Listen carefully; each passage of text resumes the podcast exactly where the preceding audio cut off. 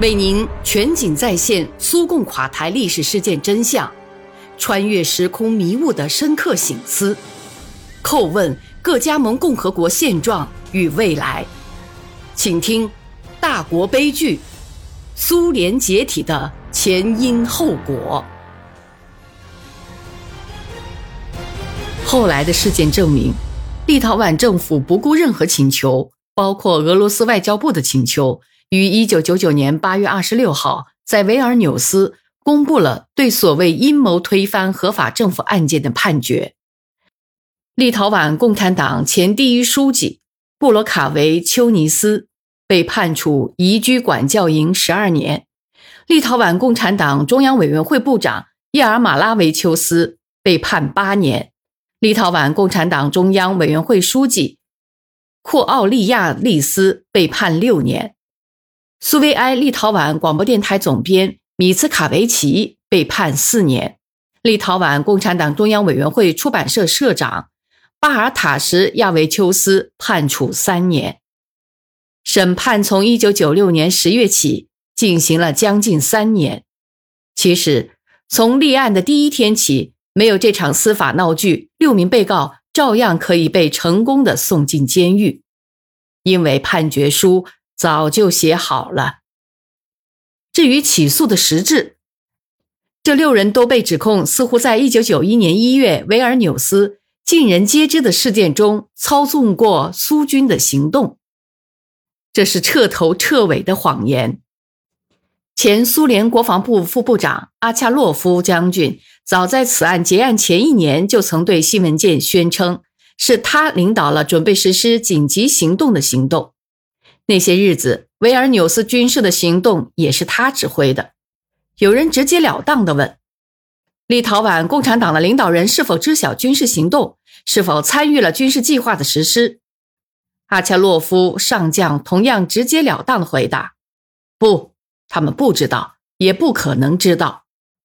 笔者是一个并非道听途说，而是对党的机关，包括地方党的机关同部队领导。以及苏联高层政治权力机构之间的关系有清楚了解的人，可以很有把握地说，无论是国防部长还是副部长或其他高级军事将领，任何时候在任何情况下都没有执行过地方党领导人的指示，甚至国防部长也不能对维尔纽斯这样的事件独立做出决定。在苏联，国家总统戈尔巴乔夫是最高统帅。只有他才有权做出这样的决定。他是如何做的，以何种形式，应该由他本人诚实的说出来。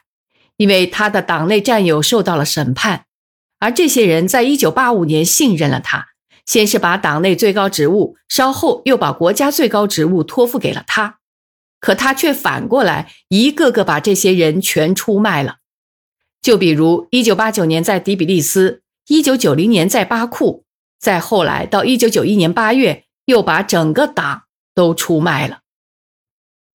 现在再回过头来看看这个最可悲的，被立陶宛当局及其俄罗斯媒体朋友大肆炒作的案件吧。在一九九一年一月十三号夜，维尔纽斯电视台附近发生的事件中，十三个被害全都是立陶宛人。可是，在那里被害的阿尔法小组的科格勃中尉。杀茨基却从来不见有人提起，似乎他不是人。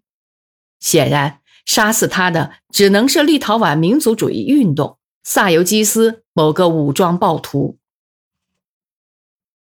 有充分根据推测，部分遇难者是当天夜间死在其他地方的一些人，而且是死于车祸。无论如何，以莫须有的罪名控告苏联军队杀人。不由得令人想起了1989年索布恰克委员会的结论，说什么士兵们在第比利斯用工兵铲砍死了无辜的少女。后来查明，原来这些不幸的少女是被格鲁吉亚的勇士们踩死的。维尔纽斯发生的情况也有些类似。苏联的检察机关进行了细致的调查，文件表明没有一个人是被士兵杀害的。早在1991年9月。立陶宛当局就收到了苏联总检察院对此案的调查结果的公文。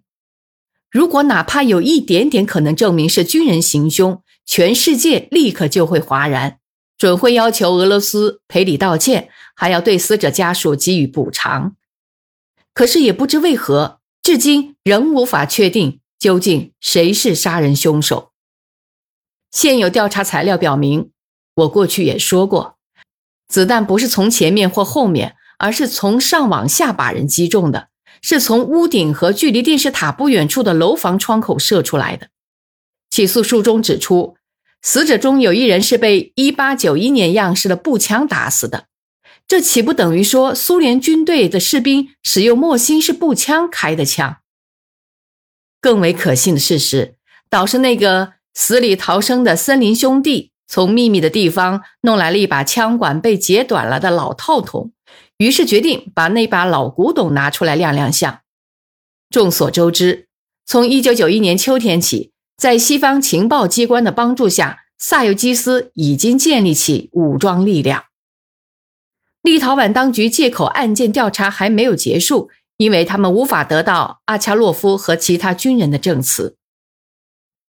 维尔纽斯悲惨之夜已经过去了十五年，可时至今日。立陶宛当局仍在严密封锁死者的被害真相。为了转移对真正罪犯的怀疑，这些年来一直在对一些跟那次诡谲行动风马牛不相及的人们提起诉讼。应该说，迟早我们会搞清楚谁是真凶，世界舆论也会对维尔纽斯事件给予正确评价。我坚信，这种评价肯定不会对立陶宛极端民族主义分离分子有利。其中有些人目前还盘踞在欧洲议会的坐席上。眼下，虽然只是涓涓细流，但随着时间的推移，已经开始涌现。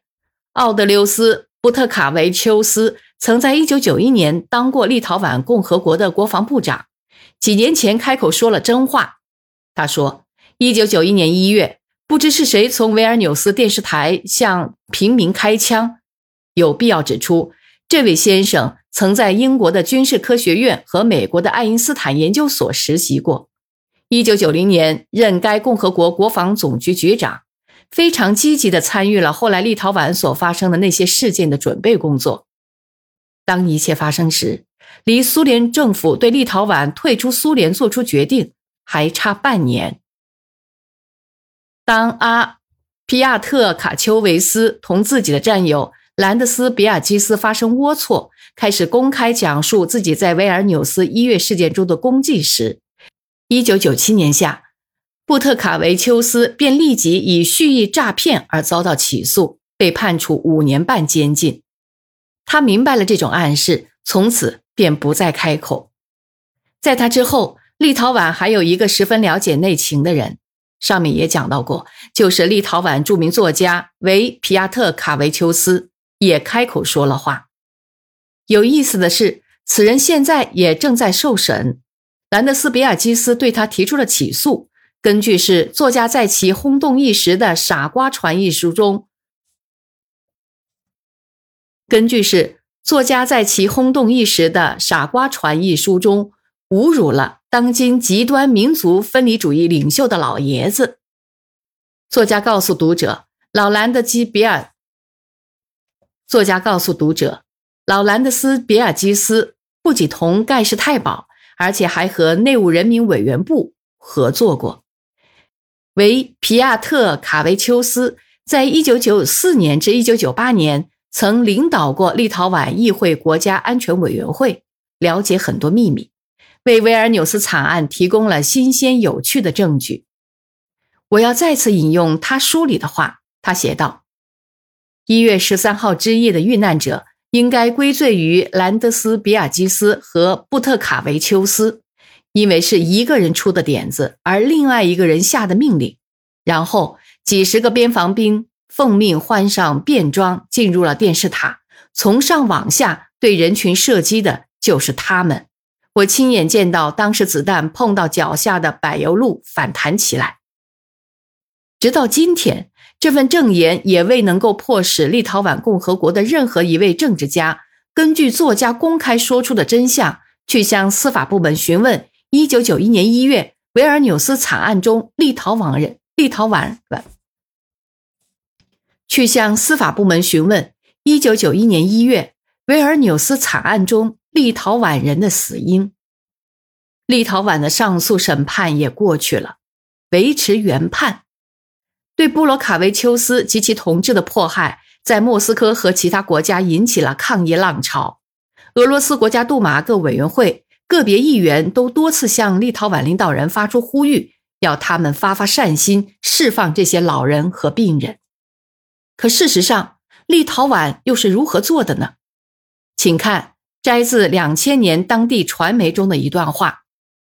萨尤基斯武装力量前领导人、政治犯布特卡维丘斯正在立陶宛监狱中慢慢死去，就连他的政敌都坚持他无罪。根据种种迹象来看，由于庭审过程已经拖了五个月，在维尔纽斯一月十三号日案中被立陶宛法院判处有罪的巴尔塔什亚维丘斯，应该是第一位。活不到立陶宛上诉法庭做出决定的人了。这段时间一直是法警抬着他出庭，在法庭上要求对受审者施以人道，让他死在家中，死在妻儿的看护下的申请，干脆未予理睬。眼下，巴尔塔什亚维丘斯还在监狱医院，实际上神智已经丧失。按照医生及其亲属的话说，他已经毫无希望了。尽管巴尔塔什亚维丘斯以生命垂危，他还是没有同意和司法机关签协议，用认错来换取赦免。请转告同志们，我走了。虽然力已衰竭，但意志并没有垮。他在最后一次出庭的前一天对妻子说：“让我引用兰德斯尔比尔斯基先生对俄联邦国家杜马主席谢列茨尼奥夫的回答。”俄罗斯社会公众对布罗卡维丘斯及其同志遭受可耻审判，并没有冷眼旁观。无论是在诉讼进行的过程中，还是在判决之后，许多国家和社会活动家都请求立陶宛共和国领导人客观考量当时的局势。从立陶宛当局的正式书面答复中，可以做出准确无误的判断。他们无论如何也要让这些人处于政治上隔离的状态。让我引用兰德斯比尔基斯先生对俄联邦国家杜马主席谢列茨尼奥夫的回答。行文如下：尊敬的主席先生，今天，一九九八年七月二十四日，我收到了您寄给我的俄联邦国家杜马的呼吁书和六月二十八号由您签署的国家杜马对此事件的决定。我们理解杜马对所有前苏联公民的关心。尽管并不适用于我国公民，因为立陶宛共和国最高苏维埃在一九九一年已经通过决定，指出一九四零年用武力强加于本地区以原住居民的苏联国籍不具合法性。至于布罗卡维丘斯和叶尔马拉维丘斯两位公民，一方面他们的罪责由于人命关天而加重，另一方面。审判程序实际上也拖得太久，俄罗斯的司法机构在这里也应该负一部分责任。他们拒绝帮助，完全不愿遵守，也不同意俄利两国之间现有协议中的条款。例如，杜马提到的前总统戈尔巴乔夫就从未对1991年1月维尔纽斯事件出具过任何证词。我们由衷的欢迎国家杜马采取一切有利于立陶宛和俄罗斯司法机构友善合作的行动。关于赦免或更改强制处罚的问题，我要告诉你们，立陶宛共和国议会通通无权处理。首先，这是属于国家总统的权限，而且赦免的决定只能由法庭宣布。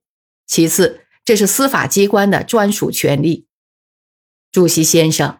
请您相信，立陶宛共和国议会力求与俄联邦国家杜马达成完全的相互谅解，并将此视为发展两国关系、维护两国人民友谊的重要保障。